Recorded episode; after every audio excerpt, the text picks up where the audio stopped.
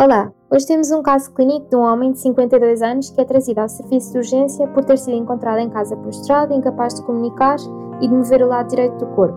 Tinha, sim, tinha sido visto bem pela última vez 3 horas antes. E a pergunta é qual é o exame complementar a realizar para determinar a etiologia deste caso clínico. Olá, e sejam bem-vindos ao 96 Segundos. Somos um podcast de educação médica português em que resolvemos casos clínicos em tempo real. Hoje temos um caso clínico escrito pela Madalena e pelo Pedro uh, e que vai ser respondido por mim, David Meireles. Olá, Madalena, tudo bem? Olá, queres ouvir o caso clínico? Bora lá. Temos então um homem de 52 anos que é trazido ao serviço de urgência pela mãe, que o encontrou em casa prostrado, incapaz de comunicar e de mover o lado direito do corpo. Foi visto no seu estado habitual pela última vez, cerca de 3 horas antes.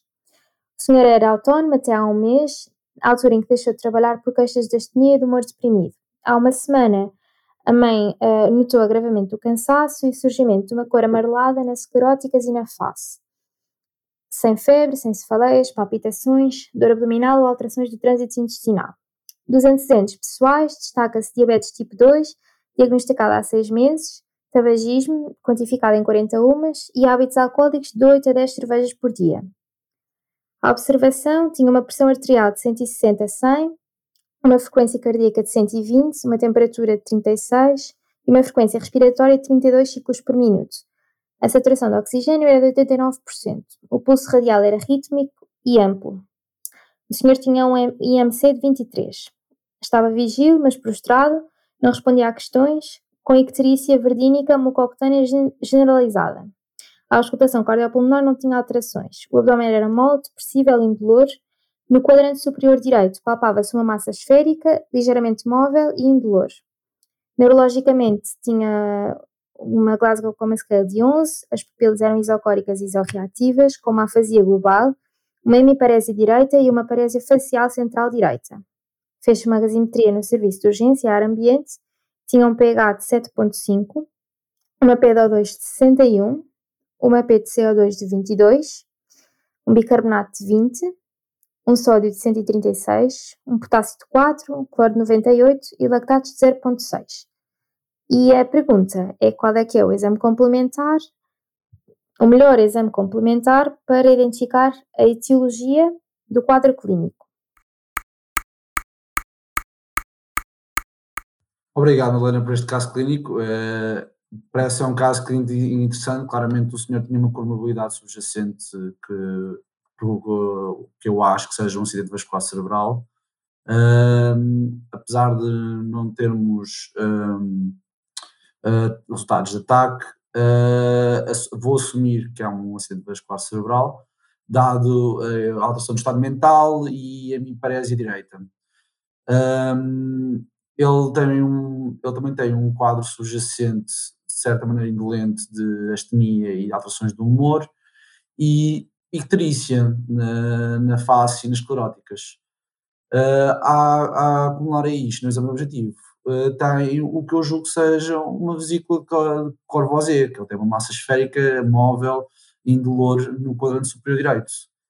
Um, a destacar, assim mais importante, não há mais nada, exceto a gasometria arterial, que é em que ele tem uma alcalémia respiratória, ou seja, está a hiperventilar. Um, razão pela qual não, não, não, não consigo perceber, confesso. Mas pronto, a, a, tua pergunta é qual é o melhor exame complementar para determinar a etiologia do quadro clínico, não é, Helena?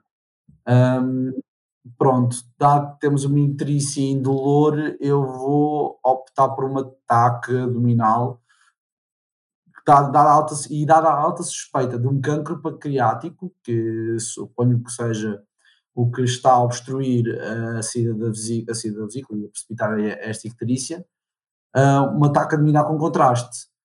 Nada, a tal alta suspeita de um, um cancro pancreático. Como é que comecei, Madalena?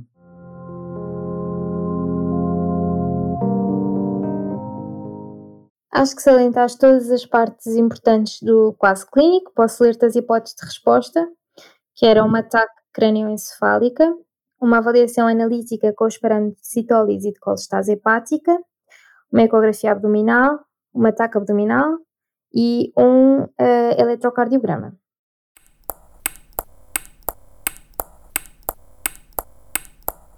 Pronto, eu, então eu acho que aqui optaria por escolher uma taca abdominal, Madalena. Como é que eu me saí? Saíste muito bem, é isso mesmo. Isto era um quadro complexo com múltiplas tromboses. O senhor teve um AVC, embora não, seja, não tenhamos ataque uh, de crânio, ele tem uma instalação súbita de déficits neurológicos, isso configura um quadro muito provável de AVC. Uh, eh, e o outro trombose que ele tem é um tromboembolismo pulmonar, claro que também sem evidência definitiva disso, mas a verdade é que o senhor está taquicárdico, está um, ehm, a desaturar, hipoxémia com uma hipocapnia uh, e uma auscultação cardiopulmonar normal que não justificava estes achados. No caso do câncer do pâncreas, que é um, pode ter este síndrome paraneoplásico associado de múltiplas tromboses, uh, pode-se chamar síndrome de Trousseau, há quem chame a isto as múltiplas tromboses e há quem diga que são as tromboflebites migratórias. Ah, pois, eu, eu realmente lembro-me de algumas perguntas da, semelhantes da, da Ambos, mas uh, aqui, um, uh, uh, aqui o, o embolismo pulmonar, ok, passou-me completamente ao lado desta desaturação, vou-te ser sincero, realmente o senhor está polipneico, desaturado e com uma hipocapnia e uma, e uma hipóxia ligeira. Está muito bem introduzido este embolia pulmonar, Madalena. Obrigado por ter salientado isso. Passou-me completamente ao lado. Mas continuando, uh, então esta neoplasia do, do pâncreas está associado a, a frequentemente a eventos trombóticos? Uh, São os três não é? O pulmão, o pâncreas. E pronto, uh, achas que pode estar associado assim, a algum evento que possa levar a tromboses múltiplas, por exemplo, uma CID? Eu lembro-me de ter lido sobre neoplasias emocionosas do pâncreas, em que às vezes provocavam CIDs. Sim, uh, na verdade eu coloquei isto um bocadinho como um síndrome paraneoplásico, uh, não sendo impossível, mas seria possível também outro tipo, ou seja, os tromboses na neoplasia são fenómenos complexos, têm a ver desde a própria inflamação, temos os síndromes paraneoplásicos específicos, por vezes também são é por fatores circulantes, pode haver uma SIDA indolente em algumas neoplasias, também é verdade. Aqui não tínhamos assim muitas análises, mas claro que era uma hipótese uh, a considerar. Não tínhamos análises que nos permitissem uh, di diagnosticar, não seria possível que ela estivesse presente. Acho que salientaste tudo muito bem. Eu aqui pus assim umas outras pistas. O senhor tinha os seus sintomas depressivos, tinha esta diabetes tipo 2 um bocadinho atípica, porque ele tinha um IMC de 23, tinha 52 anos e tinha uma diabetes há seis desde há 6 meses.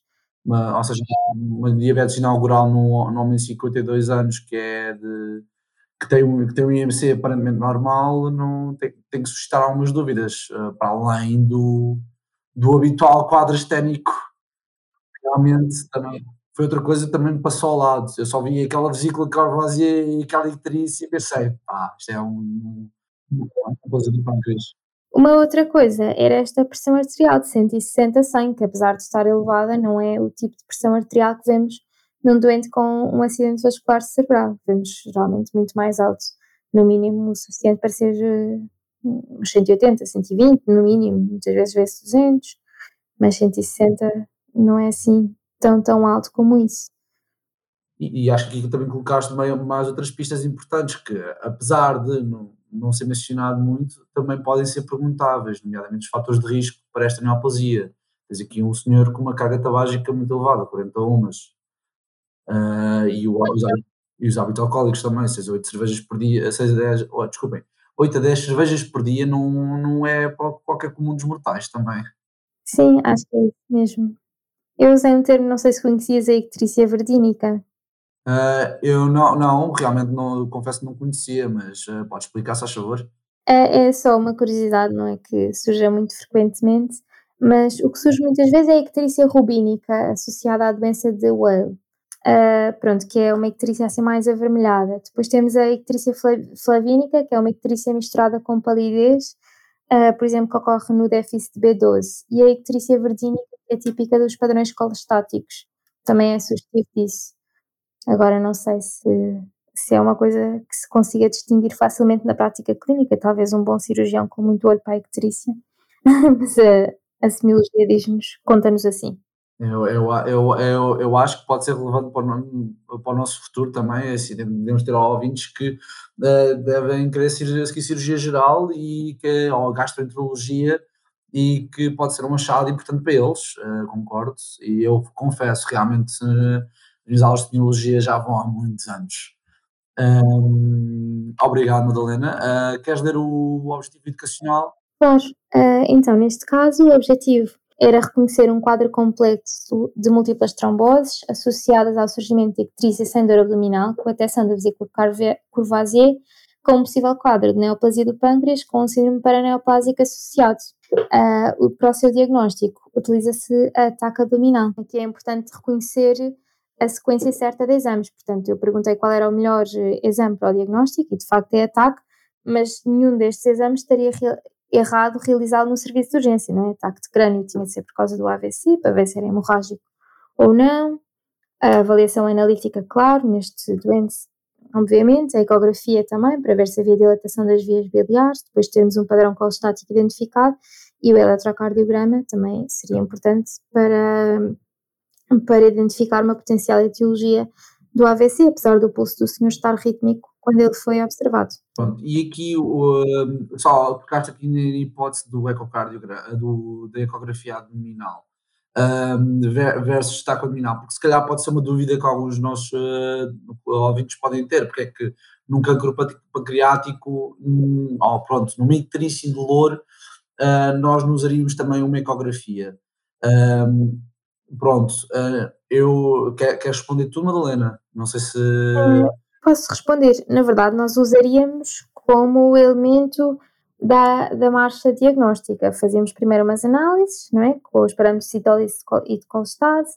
Isto, neste caso, daria um padrão provavelmente mais colestático e depois fazia-se uma ecografia abdominal, de facto, para ver se havia dilatação ou não uh, das vias biliares. Se, se houvesse dilatação, um, das vias biliares extrahepáticas, que é o que se vê melhor uh, na ecografia, progredíamos para ataque, que é o mais provável, não é? Porque temos uma obstrução ali na, na cabeça do pâncreas uh, a obstruir a via biliar.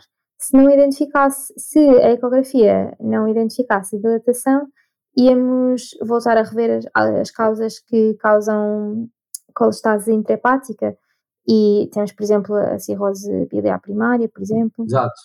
E a, tens a lógica certa, e, e porquê é que não, não, eh, prefere muito mais a ecografia abdominal numa interícia dolorosa? Uh, isto seria porque nós conseguiríamos ver as pedras ou a lama biliar através da, da, da eco. A TAC não, não, não conseguiríamos ver, uh, desculpa, com a ecografia não conseguiríamos ver tão profundo uh, quando necessário para diagnosticar um. O pâncreas é muito posterior. Exato. A ecografia nunca chegaria lá para ver, para, para, pelo menos para confirmar temos lá uma massa na cabeça do pâncreas.